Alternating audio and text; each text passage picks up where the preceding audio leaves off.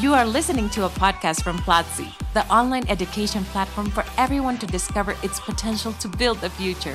For less than $1 a day, have access to more than 400 courses on programming, marketing, design, audiovisual production, and entrepreneurship. Take one of our free courses at platzi.com slash speak podcast and discover why we are changing education in Latin America.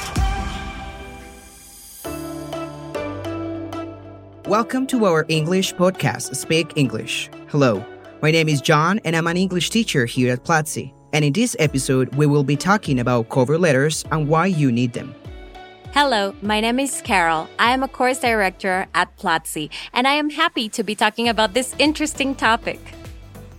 In this podcast, you will learn about the purpose and the structure of a cover letter. But before we start, let's review the vocabulary that we will use in this podcast.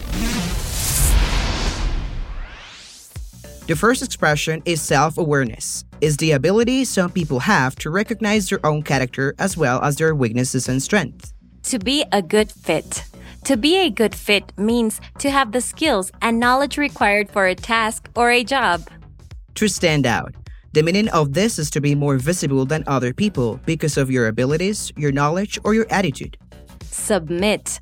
To present or to send an application or other document to a person or an institution with the power to judge the quality of such document. To refer.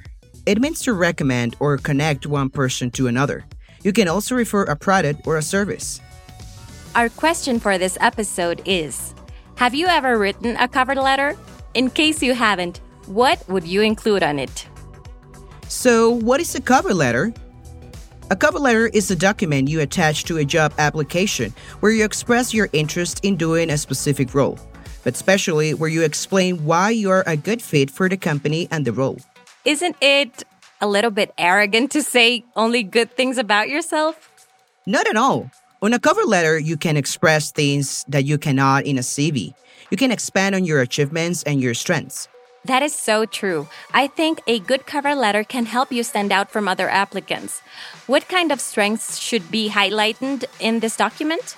All the positive characteristics that you have that can help you perform a role better than others. You can also highlight your professional wins or achievements. I'm curious to know, in today's world where we rarely submit printed CVs, is it still common to write cover letters? That's a good question. In the past, cover letters was literally the first page of someone's CV. Today, they are most of the time sent in the form of an email along with your CV or your LinkedIn profile. And how do I know if I should submit a cover letter along with my application? The obvious answer is if you're asked for it, well, you must submit it. However, there are other situations in which it's good to send a cover letter. For example, when you're sending your application directly to someone and you know their name and job title, or when you have been referred by someone else. I think I would submit a cover letter every time I am applying for a job. And the question we invite you to answer in today's episode is Have you ever written a cover letter? And in case you haven't, what would you include on it? You can tell us your answer by going on Twitter and using the hashtag PlatziEnglish. Share this podcast if you liked it and let us know which topics you would like us to discuss in future episodes by going on Twitter and using the hashtag PlatziEnglish. Next Friday, we will have a brand new episode. Go to platzi.com slash speak and watch a free class. It will be available for seven days. Bye. Bye. This was Speak English, Platzi's English podcast. Thank you for listening. Share this podcast if you liked it and remember to follow Platzi on social media. Till next time.